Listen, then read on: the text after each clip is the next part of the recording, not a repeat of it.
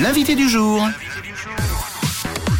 L'aide suisse à la montagne est à l'honneur dans le 6-9 ce matin. La fondation soutient les populations de montagne depuis 1943. Elle a lancé euh, depuis fin janvier sa campagne nationale de dons. Willy Guériguer est notre invité ce matin, président de l'aide suisse à la montagne. Merci d'être avec nous. Euh, Willy, bonjour. Bonjour. merci de l'invitation. Eh bien, merci de l'avoir accepté cette invitation. L'aide suisse apporte, euh, je le disais, des projets durables et innovants pour améliorer évidemment la qualité de vie des populations en montagne. Est-ce que vous pouvez déjà nous raconter, Willy, dans les grandes ligne évidemment euh, l'origine de ce projet de soutien qui célèbre ses 80 ans hein, déjà euh, cette année, c'est dire le, le succès euh, de cette initiative. Quelle était l'idée à l'origine? Alors à l'origine, ça nous ramène à la fin de la guerre en 1943. on s'est aperçu qu'à la montagne, à cette époque-là, il manquait des bras. Hein, il y avait pratiquement que les grands-pères et les femmes qui travaillaient. Et les gens ont réalisé que si on voulait maintenir une montagne vivante en Suisse, il fallait faire quelque chose. Et ça, c'est la naissance de la Suisse à la montagne. Depuis, euh, nous soutenons pendant très longtemps l'agriculture et depuis une dizaine d'années d'autres secteurs comme le tourisme, le commerce, forêt, bois, énergie, etc. Lorsqu'il y a un projet, lorsque quelqu'un veut investir, mmh. il se rend compte en montagne très souvent qu'il manque des fonds propres. Et notre rôle, c'est de faire des collectes, euh, d'appeler euh, les gens, de nous donner un peu d'argent, et ils nous donnent beaucoup d'argent, je les remercie. Et avec cet argent, nous permettons de démarrage de beaucoup de projets parce que c'est le, le, petit appoint qui manque souvent à l'agriculteur ou à hmm. l'entrepreneur pour pouvoir démarrer son nouveau projet. Donc, c'est des fonds que nous donnons à fonds perdus.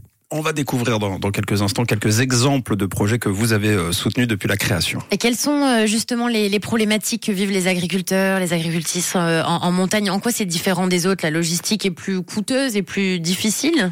Ben, bien évidemment, hein, d'abord les périodes de végétation sont très courtes. Mm. Euh, si vous prenez euh, la fromagerie de montagne, euh, il y a 120 à 150 jours d'exploitation et vous devez avoir les mêmes infrastructures pour faire des produits de qualité qu'en pleine.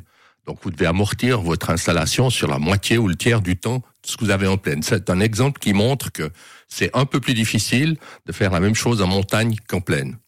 Et ce facteur-là, comme les, distances, les transports, etc., font que à la montagne, c'est un peu plus difficile de faire de l'agriculture encore qu'en plaine. Lorsqu'on parle de montagne, justement, nous parlons de, toutes les montagnes. Est-ce qu'il y a une altitude précise pour être considéré comme habitant de, montagne? Est-ce que, est-ce que vivre à Mont-sur-Roll, euh, par exemple, c'est vivre en montagne? Alors, vous pouvez essayer. Si vous allez sur notre site Aide Montagne, vous mettez Mont-sur-Roll. D'accord. Et la réponse sera assez rapide. Hein. Vous n'aurez pas droit à, à l'aide suisse. Ça, c'est assez évident. C'est le premier critère. Donc, les zones ont été définies, en fait, par la Confédération. Des zones de montagne 1, 2, 3, 4. Euh, il y a une zone intermédiaire que nous ne soutenons pas. Euh, pour vous situer, la zone euh, une, elle commence à peu près sur les contreforts de la Gruyère. Oui. Hein, à partir de là, vers plus haut. Vous soutenez donc des projets durables et innovants pour améliorer la qualité de vie des habitants en montagne, on en parlait tout à l'heure, et vous accompagnez aussi des professionnels dans leur démarche de transition, de changement.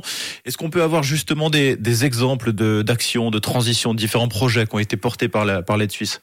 Alors bon, il y en a dans tous les secteurs. L'année passée, on a parlé beaucoup de, de forêt et de bois, hum. parce que pour moi, euh, il y a un avenir fantastique à la montagne. Hein. Il y a de l'énergie, il y a de la forêt, il y a, il y a, des matières premières. Donc moi, je suis très confiant sur l'avenir de la montagne, mais il faut pas s'endormir. Hum. L'année passée, nous avons soutenu un projet, par exemple, qui s'appelle Auprès de mon arbre, qui est, dans, qui est au Valais, dans le Val de Bagne.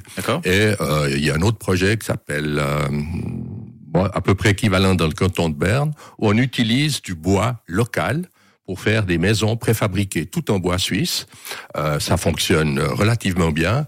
Euh, ça, c'est un exemple où on voit qu'on on allie le côté euh, magnifique de la montagne avec euh, l'industrie de proximité, etc.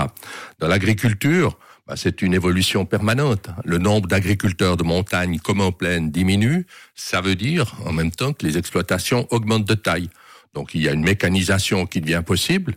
Euh, si autrefois, quand vous faisiez les foins à la montagne, euh, il y avait le grand-père, l'oncle, le neveu, etc. et tout, aujourd'hui, c'est aussi devenu très très difficile de trouver des, des, des mains d'œuvre comme ça familiales.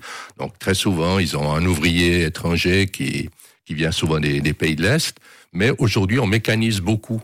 On a on a aujourd'hui, par exemple, j'ai vu, euh, moi, je suis beaucoup à la Tsuma au Mayen-de-Ride. Et là, par exemple, il y a encore 5-6 euh, ans, tous les foins étaient faits à l'autochargeuse. Mmh. Aujourd'hui, on fait des balles rondes.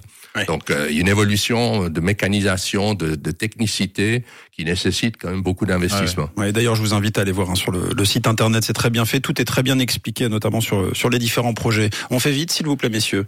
Donc, on a lancé la, la campagne de dons. Euh, la campagne nationale a été lancée fin janvier. Oui. Euh, C'est justement pour pour financer ce, ce type de, de, projet que la, la, campagne de dons a été a été lancée? Alors, en principe, les œuvres d'entraide en Suisse sont tenues à des, des, des périodes. Mm. C'est la ZEVO qui fixe ça, qui est l'organe de certification. Et nous, nous avons une période qui est fin décembre jusqu'au 11 février. Donc là, nous faisons des appels de dons, nous prenons contact avec les médias, euh, nous envoyons des, des, dépliants et nous sommes toujours sur aidealamontagne.ch. Euh, nous espérons, nous collectons bon an, mal an, près de 30 millions de francs suisses. C'est le budget qu'on s'est mis cette année, donc c'est une somme assez considérable.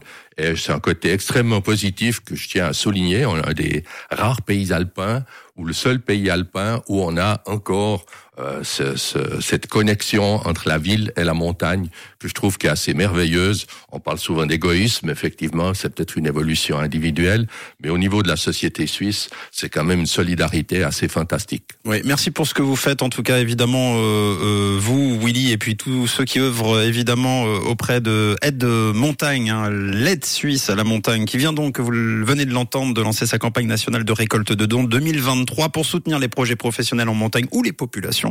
Évidemment, aidemontagne.ch, vous trouverez tous les détails, évidemment, pour apporter votre soutien. Et puis, euh, eh bien, merci tout simplement de nous avoir accompagnés, Willy Guériguer, euh, ce matin, président de l'aide suisse à la montagne. Merci euh, d'être descendu pour nous rendre visite. Merci beaucoup. À bientôt. Une couleur, une couleur, une radio. Rouge. Rouge.